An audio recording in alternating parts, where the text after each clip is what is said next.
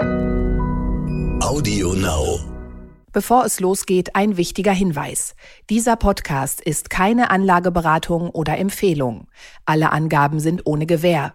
Diese stellen keinen Ersatz für eine professionelle und individuelle Beratung dar. Werteentwicklungen der Vergangenheit sind kein Indikator für zukünftige Wertentwicklung. Aktien fürs Leben. Der Vermögenspodcast von Kapital. Mit Christian Röhl und Horst von Butler. Herzlich willkommen zu einer neuen Folge von Aktien fürs Leben, dem Vermögenspodcast von Kapital. Wir sind Christian Veröhl und Horst von Butler. Schön, dass Sie wieder zuhören. Wir schauen heute noch einmal auf die Zentralbanken und die Zinsen, denn die Rede des amerikanischen Notenbankchefs Jerome Powell hat nochmal für ein Beben gesorgt an den Märkten und wir machen hier eine kleine Nachlese, was denn seine zentralen Botschaften waren und was das für Anleger bedeutet. Und wir schauen auf die Insel, nicht nach Mallorca, sondern nach Großbritannien, wo kommende Woche ein neuer Premierminister oder eine neue Premierministerin gekürt wird. Der oder die dritte seit dem Brexit-Votum. Und damit endet nun auch endgültig diese kurze, turbulente Ära von Boris Johnson. Ja, ein heftiges, ein ruhmloses Ende. Für die ganze Amtszeit hatte der Economist ja diese Wortschöpfung Clownfall geschaffen, so ein bisschen in äh, Anregung an äh, James Bond fast. Und ja, wo steht Großbritannien derzeit? Wo steht die Wirtschaft? Welche Aufgaben liegen vor der neuen Regierung? Und ganz spannend, was macht eigentlich der britische Aktienmarkt? Genau. Äh, wenn du an die Insel denkst und wieder an Mallorca, ich hoffe, du denkst nicht schon wieder an Ferien. Wir müssen ja, haben ja noch einiges zu besprechen, bevor es wieder losgeht in die Herbstfrische. Wir sprechen heute auch über Novartis.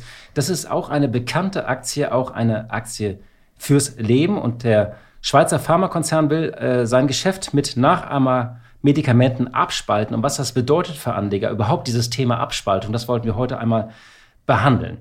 Ja, bevor es richtig losgeht, aber nochmal ein Hinweis auf eine besondere Veranstaltung. Am 14. September ist der Vermögensaufbaugipfel von Kapital in Frankfurt. Ja, Christian, ich freue mich sehr, dass du an dem Tag auch da sein wirst. Wir werden auf einem Panel sitzen und ein bisschen so das, was wir hier besprechen, auch nochmal live diskutieren. Ja, mit Henning Gebhardt und Peter Huber, also wirklich zwei äh, Experten, die nicht nur sehr, sehr viel Erfahrung mitbringen, sondern auch den Mut, durchaus mal pointierte Aussagen rauszuhauen. Genau. Lars Feld wird auch da sein, äh, dann der ähm, äh, Geostrategie-Experte und Berater, Berater Jan Kallmorgen. Also wir haben tolle Gesprächspartner einen ganzen Tag. Und äh, ja, das Oberthema ist Investieren in Wendezeiten. Informationen erhalten Sie unter kapital.de slash VAG. Nochmal, kapital.de slash VAG. Und das Schöne ist, wenn Sie keine Zeit haben, nach Frankfurt zu kommen, aber das ganz interessant finden, können Sie natürlich auch online teilnehmen. Und wir haben noch etwas ganz Besonderes für unsere Hörerinnen und Hörer, denn wir verlosen fünf Tickets. Ähm, Christian kann sich auch bewerben. Nee, du darfst auch so kommen. Ähm, ja, schreiben Sie einfach eine E-Mail an aktienleben.kapital.de. Nochmal aktienleben.kapital.de, die bekannte E-Mail-Adresse. Und unter allen, äh, die einfach schreiben, ich möchte dabei sein, werden wir fünf Tickets verlosen, live, äh, hybrid oder online, äh, kann sich der oder diejenige sich dann auswählen. Das Ganze sehen. Ja, äh, Christian, wir müssen noch mal über äh, Jackson Hole sprechen. Bevor wir loslegen, vielleicht noch mal etwas über diesen Mythos, Mythos Jackson Hole. Das nehmen ja alle immer so hin. Also das ist ein, äh, ist ein Tal in den äh, Rocky Mountains im US-Bundesstaat Wyoming. Warst du da eigentlich schon mal? Nein, also Wyoming fehlt mir noch. Also ich habe leider auch noch nicht so viele Bundesstaaten durchgemacht. Mein Cousin hat jetzt tatsächlich der im Sommer, die? ja, der hat jetzt 25 durchgemacht. Das ist natürlich auch dann überwiegend im Auto sitzen und einen Haken hintermachen, irgendwelche Erinnerungsfotos zu schießen, wahrscheinlich äh, Aufkleber zu kaufen. Aber da bin ich weit, weit entfernt. Also ich bin schon ein bisschen küstenlastig. Ja, ich bin auch küstenlastig. Zumindest nach England sind wir viel gefahren. Äh, das ist ja auch ein Problem der Europäer immer. Die denken, dass die Küste sind die Vereinigten Staaten. Das ist weit gefehlt. Also äh, in Jackson Hole findet immer Ende August ein Economic Policy Symposium statt und das gilt so ein bisschen als das Davos der Zentralbanken, also als ein sehr, sehr wichtiges Treffen. Informell, ungezwungen, da gibt es keine bindenden Beschlüsse oder Entscheidungen, aber es ist so ein großes Stimmungsbarometer und deswegen gucken alle in der Wirtschaft einmal im Jahr nach Jackson Hole. Äh, ja, das ist eigentlich formal äh, schon seit Ende der 70er Jahre. Es ist ähm, eigentlich ähm, organisiert die Federal Reserve Niederlassung in Kansas City. Und ähm, ja, man hat dann irgendwann 1982 den Tagungsort nach Jackson Hole verschoben. Das liegt 2000 Meter über dem Meer. Und diese besondere Atmosphäre soll eben auch immer besondere Gedanken fördern in der malerischen Bergwelt der Rocky Mountains. Und äh, ja, man, es gibt ja das schöne Gerücht, äh, dass der damalige Notenbankchef Paul Volcker, das ist ein begeisterter Fliegenfischer, dass der da eben immer auch seinem Hobby nachgehen konnte. Und um Paul Volcker ging es auch in, jetzt dieses Mal indirekt, er lebt ja nicht mehr, aber es ist ein Satz gefallen. Und Sie müssen sich, liebe Hörerinnen und Hörer, drei Worte merken. Keep at it. Das hat Jay Powell, der heutige Notenbankchef, gesagt. We must keep at it until the job is done. Das heißt, die Notenbank Fed wird es durchziehen und das Keep at it ist eine Anspielung auf eine, ja, auf die Memoiren von Paul Volcker, eben von diesem Notenbankpräsidenten, der die Zinsen ja so krass angehoben hat. Genau, Anfang der 80er Jahre. Ja. Das war das letzte Mal, dass wir einen Zinsanstieg dieser äh, Art gesehen haben, äh, da auch induziert durch die Notenbanken. Die Notenbanken laufen ja momentan noch ein bisschen dem hinterher, was wir an den Märkten sehen. Zweijährige Rendite der US-Staatsanleihen heute am Montag, wo wir sprechen, äh, Richtung 3,5 Prozent schon wieder gegangen. Das ist so in den Charts der steilste Anstieg, den man in den den Aufzeichnungen finden kann. Und insofern ist die Anspielung auf Volker natürlich ganz bewusst und dieses Keep at it ist so ein bisschen ähm, das Whatever it takes äh, der, der, neuen Zeit. der, neuen Zeitrechnung. Ja. Whatever it takes hat damals Mario Draghi gesagt, um den Euro zu verteidigen. Und jetzt hat äh, Jerome Powell das ganz klare Signal gegeben, wir werden alles tun, um die Inflation in Zaum zu kriegen. Und zwar ihm ist auch völlig klar, wie hoch der Preis sein wird. Ja, er hat gesagt, will bring some pain to households and businesses. Also es wird wehtun. Es wird wehtun, es wird den Haushalten wehtun, es wird den Unternehmen wehtun. Eins hat er übrigens gar nicht erwähnt. Die Märkte hat er überhaupt nicht erwähnt, aber das ist natürlich klar. Den Märkten wird es erst recht wehtun. Einen kleinen Vorgeschmack, da haben wir gesehen. Nach der Rede hat man so kurz an den Börsen gewartet, hm, was sollen wir jetzt damit machen? Und dann rums, ja, ging's runter. Haben wir im S&P 500 3,37 Prozent Minus gesehen und an der Nasdaq sogar über 4 Prozent Minus. Also alle sind nochmal aufgewacht und ich glaube, dieses Keep at It, ja, äh, wenn du es mit Whatever It Takes vergleichst, muss man natürlich ein bisschen sagen, damals war es demonstrierte es ja so ein bisschen die Allmacht der Notenbanken, hier auch so ein bisschen die Ohnmacht der Notenbanken, muss man sagen. Auf jeden Fall, die FT hat getitelt, Powell declares war on inflation, äh, weil die Frage bleibt natürlich, ähm, und wir haben ja über mit Joachim Nagel, hat ja, über den haben wir ja in der vergangenen Folge gesprochen, und der hat das ja auch gesagt, die EZB muss jetzt einen deutlichen Zinsschritt machen und sie wird die Inflation bekämpfen, auch wenn es auch in Europa, wenn es weh tut. Die Frage bleibt natürlich, ob Notenbanken diese Art der Inflation überhaupt bekämpfen können, weil es liegt ja eben daran, dass hier Energiepreise so stark steigen. Ist, ist ja Wahnsinn. Hast du gesehen, was auf dem Strommarkt los ist? Also das ist ja, das ist ja eine Panik an den Märkten. Und Isabel Schnabel, äh, das deutsche Mitglied im Rat der EZB, hat jetzt nochmal gesagt, ähm, ja, diese Phase könnte ein bisschen anhalten. Sie sprach auch von ja, äh, einer Phase der Great Volatility und damit spielte sie an auf die Phase der Great Moderation. Das sind so zwei bis drei Jahrzehnte, in denen die Notenbanken so ein bisschen die, den normalen äh, Zyklus von, von, von Aufschwung und, äh, und Rezession ausgleichen konnten und sagen, das ist vorbei. Es wird jetzt volatiler bleiben.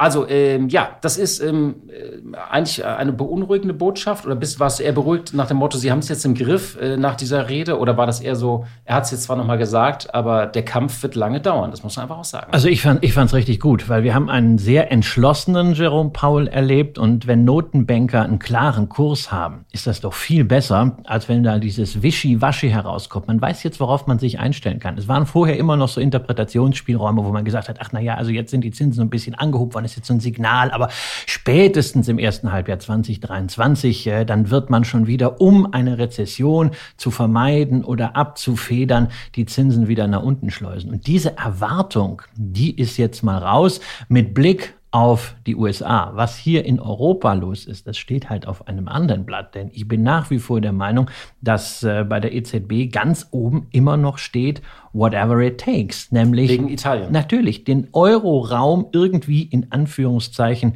zusammenzuhalten, wobei ja diese ökonomischen Fliehkräfte überhaupt nicht zu leugnen sind. Das steht ganz oben. Das ist aber ein ganz schöner Spagat, nicht? Natürlich ist es Spagat. Dann hast du als zweites Thema ja noch diesen Green New Deal, ja, die Zentralbanken, quasi die äh, EZB, die dann da stehen soll, Spalier stehen soll für den Wandel zu einer grünen Wirtschaft. Ja, und dann irgendwann äh, kommt die Inflationsbekämpfung. Da fehlt anders als bei der FED natürlich die Glaubwürdigkeit. Das siehst du auch ganz klar wieder an den Währungsmärkten.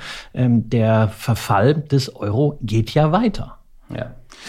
Jedenfalls, also, wenn manchen noch unklar war im Sommer und man dachte, die Notenbanken ziehen das nicht durch, das war diese Theorie des äh, Darvish Pivot, also nach dem Motto, sie machen doch einen Schwenk, einen taubenhaften Schwenk. Das hat sich endgültig zerschlagen. Es haben auch viele gesagt, nein, die Fed wird hart bleiben und das durchziehen. Ich habe übrigens einen interessanten Kommentar gelesen von äh, Raghuram Rajan, der ist äh, dem ehemaligen Chef der indischen Notenbank und ähm, dem ehemaligen Chefökonomen der des äh, IWF, der jetzt wieder in Chicago an der Booth School of Business lehrt. Ich habe ihn auch mal getroffen, äh, habe ihn auch mal interviewt. Und er hat sinngemäß gesagt, jetzt hört mal auf, die Zentralbanken immer nur zu beschimpfen für ihre Versäumnisse der Vergangenheit. Jetzt lass sie doch einfach mal die Inflation bekämpfen, denn das ist ihre Kernaufgabe und von der wurden sie eigentlich viel zu lange abgehalten, weil man sie diese Mandate immer mehr überfrachtet hat. Sie sollten Krisenmanager sein, sie sollten Rezessionen ausgleichen, sie sollten sogar das Klima mitretten. Und er hat gesagt, naja, das war eh eine Überfrachtung des Mandates. Preisstabilität, der Fokus, das ist richtig. Und das soll, soll man sich jetzt in Ruhe auch machen lassen. Ich fand das ganz, einen ganz interessanten Aufruf. Ja, und da sind wir auch wieder bei diesem Thema Zeitenwende. Wohlgemerkt, immer mit Blick auf die USA. Ähm, wir hatten ja immer dieses schöne geflügelte Wort vom sogenannten Fed Put, der ursprünglich ja. mal ein Greenspan Put war. Alan Greenspan, die Legende auf dem Fed Chair, der Nachfolger von Paul Volcker, der dann 1987 nach dem großen Crash ja alles getan hatte, um die Märkte und auch die Wirtschaft entsprechend zu stabilisieren. Dann war es der Greenspan Put und dann haben wir das ja in der Folgezeit weitergesehen. 98 beispielsweise der Zusammenbruch von Long-Term Capital Management. Da haben die Notenbanken auch wieder Spalier gestanden. Nach dem 11. September dann. Nach der Finanzkrise. Äh, Finanzkrise dann gab es den Yellen-Put und wir haben also jetzt... Äh, den Powell-Call. Genau, wir haben jetzt sozusagen den Powell-Call. Ähm, nämlich nicht mehr die Fed steht da und wenn es ganz schlimm kommt, fängt sie das wieder auf, sondern die Fed steht da und guckt, was kann sie so eben noch zumuten an äh, Zinsanstiegen, soweit die Märkte sich daran gewöhnt haben. Und da ist wirklich more pain ahead. Da kommen kurzfristig, mittelfristig Schmerzen zu auf Haushalte, auf Unternehmen und natürlich damit auch auf die Börsen. Zum Schluss vielleicht nochmal, was bedeutet das für Anleger? Man kann es ja nur wiederholen, wenn die Inflation auf Dauer höher bleiben wird und eine Rezession wahrscheinlich ist, dann ist das, ähm, bedeutet das erstmal auch, äh, ja, im Schnitt vielleicht auch niedrige Renditen. Da gibt es jetzt übrigens eine interessante Studie der Credit Suisse. Die haben Daten bis ins Jahr 1900 ausgewertet. Und das Ergebnis dieser Studie ist, dass amerikanische Aktien in Phasen steigender Zinsen nur 3% Realrendite pro Jahr geschafft haben. In Zeiten fallender Zinsen lag die Rendite bei 9,7 Prozent, also mehr als dreimal so hoch. Und das Fazit der Studie ist, in den zurückliegenden 100 Jahren führten steigende Zinsen zu massiv rückläufigen Anlagerenditen. In solchen Zyklen ist es schwer, Vermögenswerte mit positiver Entwicklung zu finden. Und das heißt, man muss noch genauer hinschauen. Das ist ja das, was du auch immer predigst. Genau hinschauen, neben breit streuen, aber sich genau überlegen, welche Papiere man sich ins Depot Genau, und wie man, wie man Risiken zusammenpackt. Aber an sich ist das doch eine richtig schöne Nachricht, ja. Auch in Zeiten steigender Zinsen hatten wir historisch positive Realrenditen gesehen, ja. Wir müssen nur vielleicht mal ein bisschen von der Erwartung runterkommen, dass da immer äh, 7, 8, 9 Prozent stehen. Äh, das gilt auch an alle diejenigen, die jetzt irgendwelche Sparplankalkulationen machen, gucken, wenn ihr so 100 Euro zu 8 Prozent, äh, 30 Jahre, also da vielleicht mal vor vorsichtig, lieber mal ein bisschen weiter runtergehen in den Erwartungen. Aber es zeigt natürlich, dass Aktien nach wie vor für den langfristigen Vermögensaufbau und für den realen Vermögensgehalt ich mag ja das Wort nicht, aber irgendwie schon. Alternativlos sind zumindest ein ganz zentraler Baustein. Und ich weiß ja auch nicht, was in der Zukunft passiert, aber ich bin nach wie vor überzeugt, dass Innovation und Fortschritt auch die Herausforderungen dieser Zeit bewältigen und dass man dabei auch reichlich Früchte ernten kann. Und deshalb bleiben wir eben bei unternehmerischen Sachwerten, nur eben genauer hingeguckt. Erstens, welche Risiken hole ich mir rein, dass ich keine allzu verklumpten Risiken habe. Und zweitens natürlich schauen, dass die Unternehmen solide aufgestellt sind, gerade bei steigenden Zinsen und vielleicht rückläufigen Margen werden Unternehmen, die hochverschuldet sind, Probleme kriegen. Deshalb Bilanzstruktur. Hat man vielleicht die letzten zehn Jahre nicht so nachgeguckt, aber solche Themen wie Eigenkapitalquote, Goodwill in der Bilanz, also Luft, sowas wird wichtiger. Also du meinst, die Number Cruncher werden wieder wichtiger und nicht so groß die Visionäre, deren Idee man dann hinterherläuft. Naja, die Number Cruncher äh, vielleicht nicht so sehr in der G&V, jetzt kommt ein bisschen mehr die bilanziellen Number Cruncher. Länderspiel. Ja, wir sprechen heute ausnahmsweise nicht über Fußball. Bei den Briten gilt ja immer, er war nicht drin, eigentlich seit 50 Jahren. Ähm, und ähm, sind die eigentlich bei der WM dabei? Das war doch immer Weißt du, ob die bei der WM dabei sind? Ich weiß es nicht, weil ich diese WM überhaupt nicht so wahrnehme, äh, da in Katar, sondern ich gucke auf den britischen Ligafußball und habe gesehen, dass Liverpool 9 zu 0 am Wochenende gewonnen hat. Also, ähm, oh, das ist natürlich eine wichtige Nachricht. Äh, das ist doch hier, Klopp ist doch wirklich krisenhaft gestartet in diese, äh, ja. Äh, in diese Saison. Man, also kann aus, man kann aus einer Krise wieder rauskommen. Krise ist ja genau das Thema.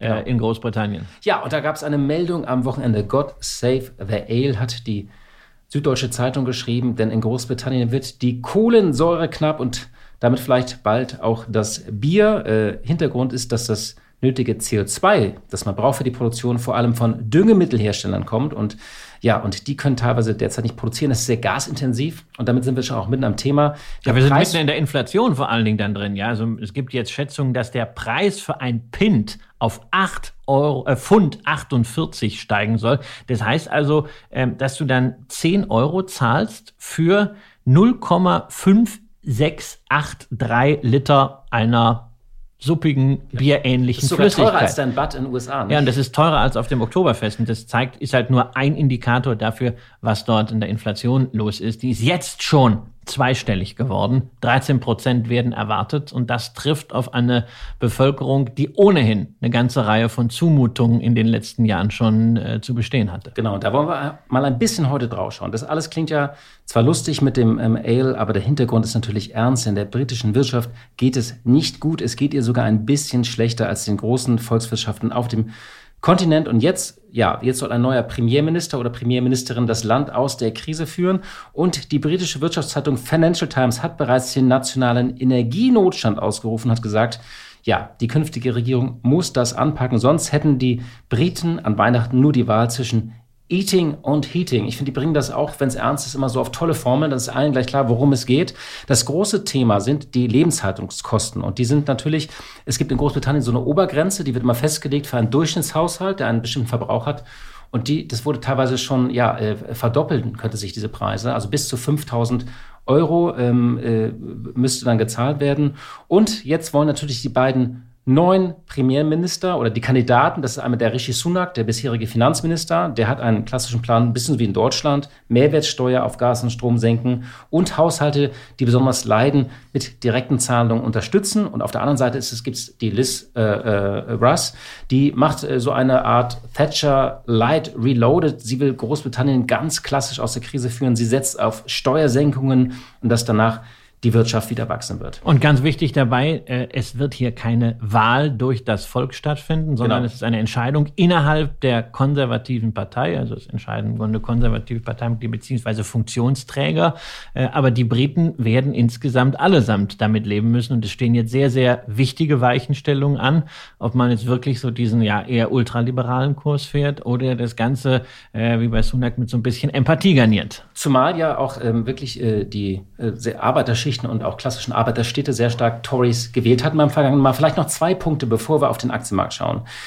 Zum einen war Großbritannien sehr viel schlechter durch die Corona-Pandemie bekommen. Der äh, Einbruch war damals sehr viel stärker. 9,4 Prozent die Wirtschaft hatte sich dann auch mit 7,5 Prozent sehr stark wieder erholt. Das liegt natürlich einerseits an diesem Schlingerkurs der Regierung damals, wir erinnern uns, unter Boris Johnson, aber auch natürlich an dem hohen Anteil an Dienstleistungen auf der Insel. Und das Zweite ist, äh, da war doch noch dieser Brexit, nicht? Und man hat diesen Brexit wegen dieses Corona-Schlamassels nie so richtig irgendwie äh, rausrechnen können. Und jetzt merken die, ja, das hat schon wirklich, das, das äh, kostet ein paar Prozentpunkte Produktivität, aber vor allem noch etwas anderes merken sie, es fehlen plötzlich Fachkräfte. Und zwar in vielen Branchen des Dienstleistungssektors fehlen eben Hunderttausende Fachkräfte vom Kontinent, die sind nicht mehr da. Und diese Idee, einfach die Briten sozusagen in diese Jobs zu bringen, die funktioniert noch nicht. Und deswegen ist das Land treibt so ein bisschen. Da fehlt im Moment die, die große Vision. Sie wollten ja eine große Schweiz daraus machen, hohe Produktivität, hohe Löhne. Und ich glaube, das ist derzeit noch in weiter Ferne. Derzeit ist Krisenmanagement gefragt. Und die Frage, die wir heute mal klären wollen, neben dieser Lage in Großbritannien, äh, was bedeutet das eigentlich für den britischen Aktienmarkt? Denn ich muss gestehen, ich könnte bei einer Show von Günther Jauch noch nicht mal aufzählen, was da eigentlich alles so genau drin ist. Dabei ist es ein hochentwickelter Kapitalmarkt, also insbesondere in Relation zur Wirtschaftsleistung und zum Status äh, der Wirtschaft. Du siehst es alleine daran, dass der Leitindex äh, äh, im Vereinigten Königreich 100 Mitglieder hat, der FTSE 100 und der Nebenwerteindex, also sozusagen der britische MDAX 250 Mitglieder. Das ist also ein Kapitalmarkt, der viel breiter ist und viel tiefer, zumindest von den äh, Zahlen her. Und dann kommt natürlich noch hinzu, dass wir momentan von diesen äh, Problemen, die du beschrieben hast, äh, die ja auch visibel sind, an der Börse zumindest beim FTSE 100 nicht viel sehen. Wenn wir dieses Jahr tausendmal nehmen, stellen wir also fest, ähm, der DAX und der FTSE haben sich in etwa gleich entwickelt. In Euro war das ein bisschen schwächer, aber gerade in den letzten Jahren ist die Performance halt interessant seit dem 1.1.20, also wenn wir vor Corona mal anfangen, liegt der DAX bis heute inklusive der Dividenden bei plus 1,8 und der FTSE 100, egal ob du jetzt in Pfund oder in Euro rechnest, bei plus 8 Prozent inklusive der okay. Dividenden, also deutlich besser. Und dann seit Anfang diesen Jahres hat sich das nochmal anders dargestellt. Der DAX minus 15 Prozent und der FTSE immer noch so ganz knapp im Plus.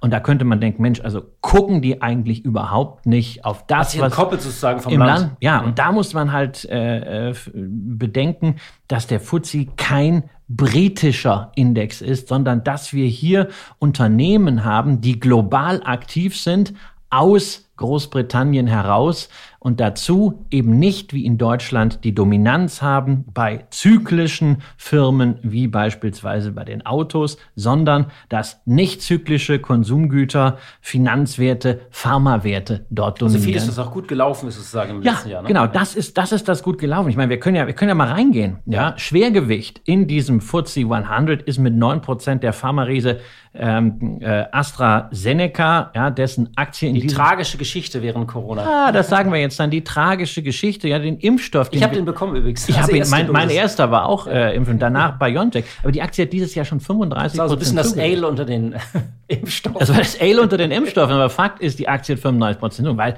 Corona, Covid, Impfstoff ist für die kein Thema. Das gesamte Impfsegment hat gerade mal 9 Prozent an deren Umsatz. Die sind sehr stark dagegen in der Onkologie. Da gab es auch gute Nachrichten, auch im Bereich äh, Diabetes. Die Aktie ist jetzt sicherlich nicht mehr billig, ja, 20er KGV für eine Pharmaaktie. Verschuldung viereinhalb Mal äh, EBITDA ist auch recht ordentlich, aber es ist halt mal etwas Defensives und das kommt momentan eben an.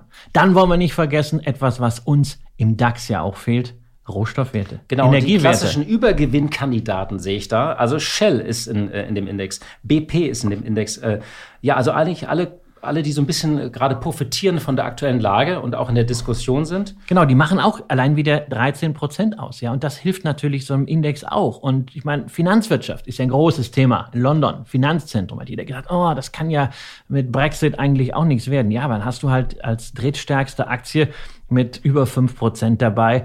HSBC Holdings, die ja sehr stark in Asien sind, wo es immer wieder mal ähm, die äh, Gerüchte gab, ob der Großaktionär aus China, nämlich Ping An, äh, nicht sich doch durchsetzt mit dem Ansinnen, dass man das Asiengeschäft abspaltet, ist aber jetzt auch mal erledigt. Naja, und also auch eine HSBC hat sich halt in diesem Jahr sehr ordentlich gehalten, plus 12 Prozent. Davon können wir ja hier auf dem Kontinent nur träumen bei den Bankaktien. Und dazu kommen natürlich noch einige eher defensive Konsumwerte, ähm, allen voran äh, mit 5% ja ein üblicher Verdächtiger, der, glaube ich, auch in unserer Aktie, die wir gerade auswerten, wir wollen nicht zu viel verraten, aber Unilever ist natürlich wieder dabei. Ja, wir haben ja schon drüber gesprochen vor einigen Wochen.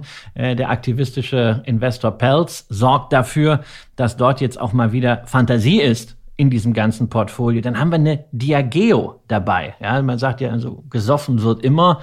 Ja, da sind so Marken drin wie Johnny Walker, J&B, äh, Guinness ist das eigentlich Bier oder Suppe? Ich weiß nicht, aber es soll, glaube ich, auch Bier sein. Aber ja. also. Tanqueray, ja.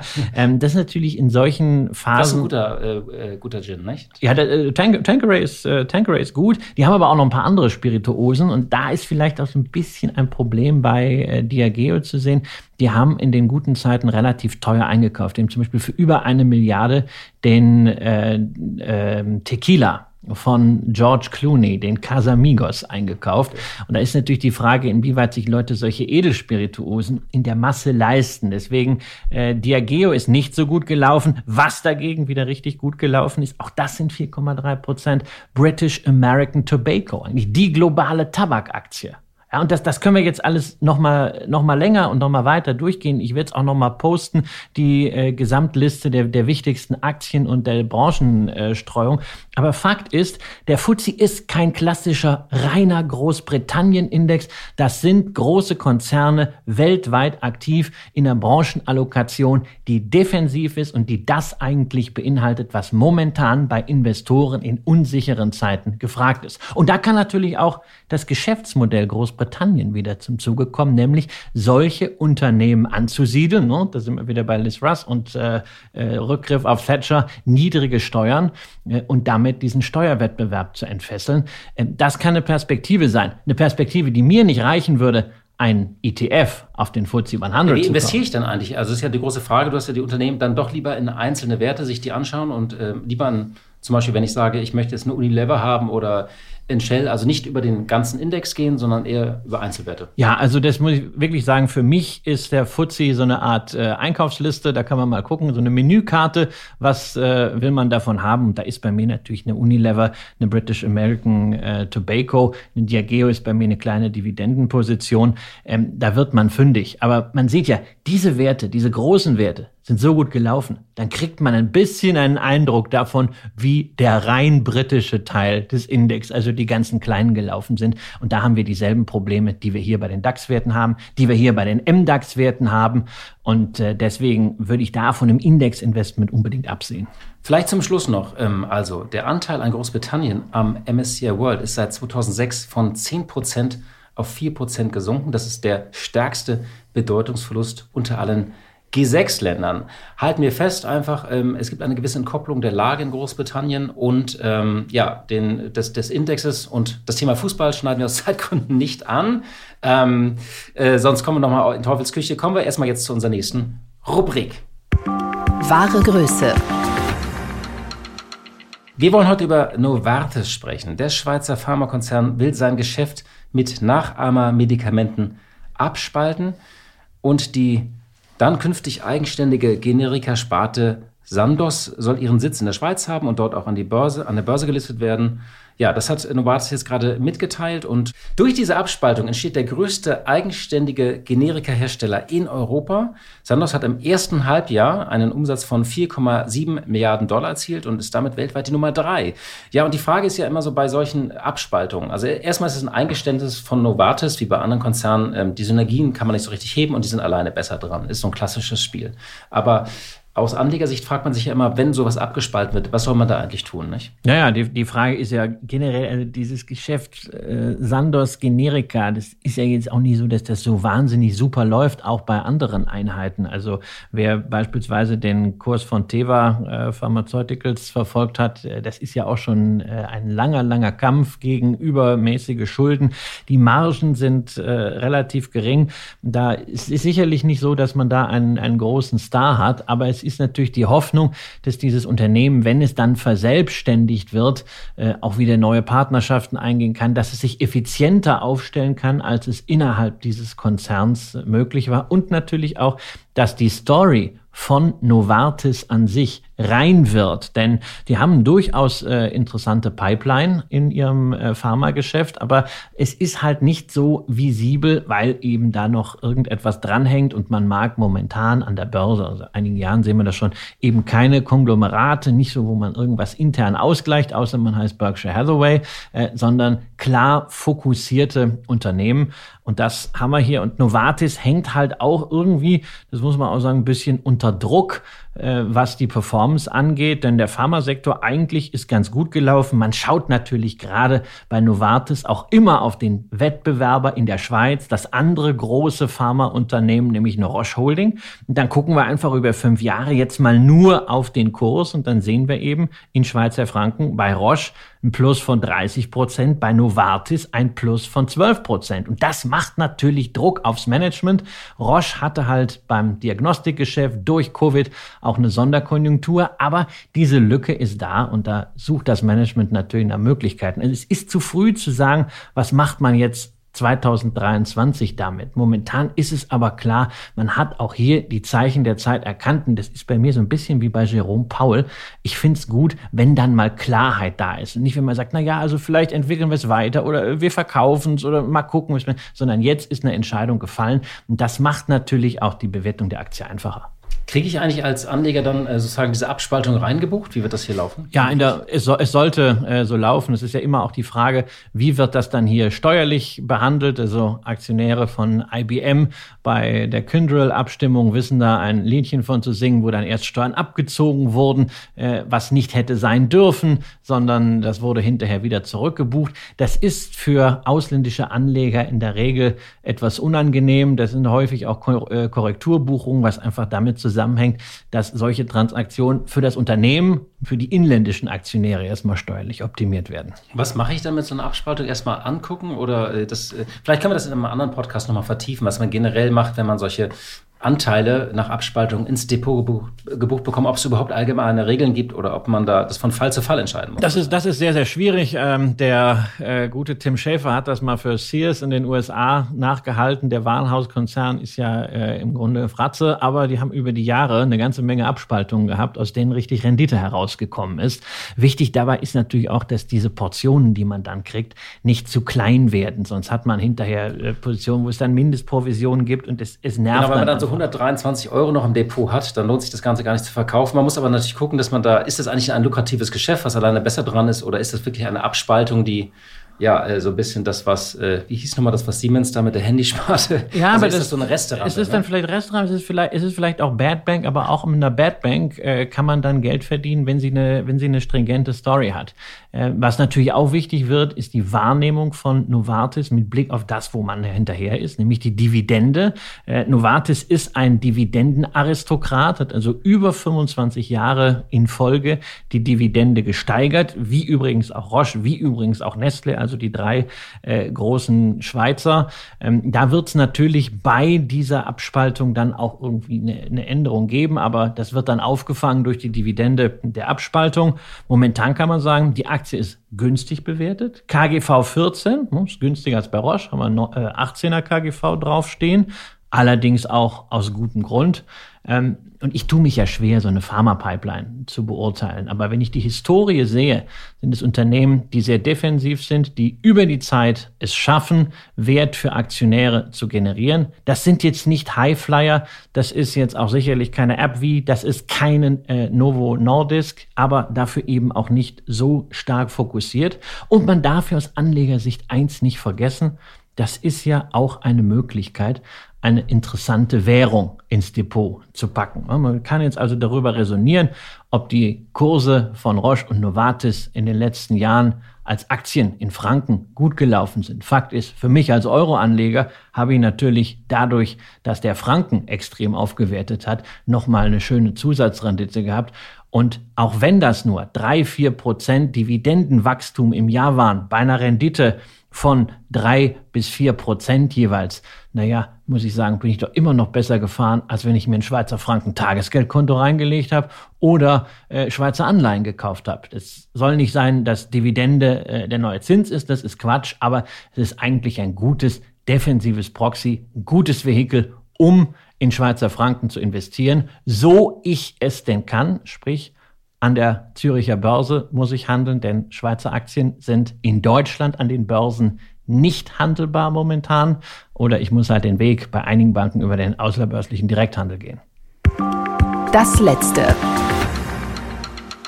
Wir haben heute einen kleinen Nachruf und zwar auf Julian Robertson, der Gründer von Tiger Management, ja einer der bekanntesten Hedgefondsmanager aller Zeiten und der ist im gesegneten Alter von 90 Jahren gestorben. Und äh, ja, Christian, du hast ein paar Gedanken anlässlich seines Todes, weil ähm, ja, man kann ja von diesen Titanen oder Magiern der Märkte dann doch immer ein bisschen was lernen, nicht? Ja, ja, also ähm, ist sicherlich eine, eine Ikone, weil mit seinem äh, Tiger Management Hedge Fund hat er zwischen 1980 und 2000 den S&P 500 14 Mal auf Jahresbasis geschlagen. Also nur sechsmal nicht. Und äh, er hatte damals wirklich äh, so einen Ruf als Magier der Märkte aus seinem Dunstkreis sind auch viele weitere Hedgefonds entstanden. Das wurde mal von einer Fachzeitschrift nachrecherchiert äh, und man sagt also rund 200 weitere Einheiten sind irgendwie daraus entstanden, weil Manager bei ihm mal in die Lehre gegangen sind. Also wirklich eine sehr, sehr prägende Figur, aber mit einem wirklich ja fast tragischen Ende seiner beruflichen Karriere. Er war immer jemand,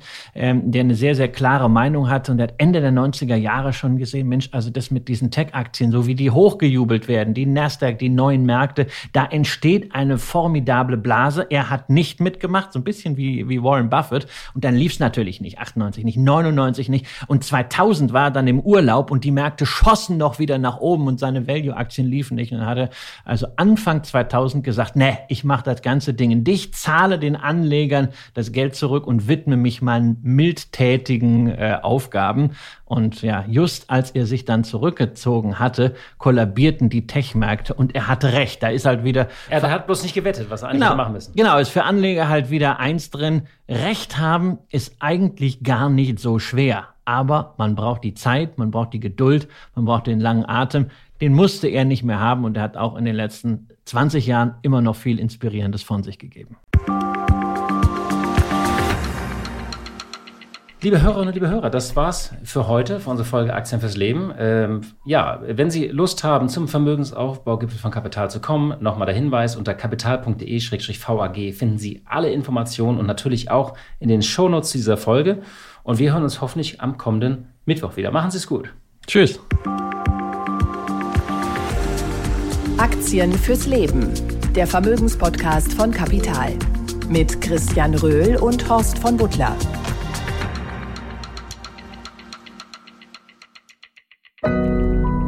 Audio Now.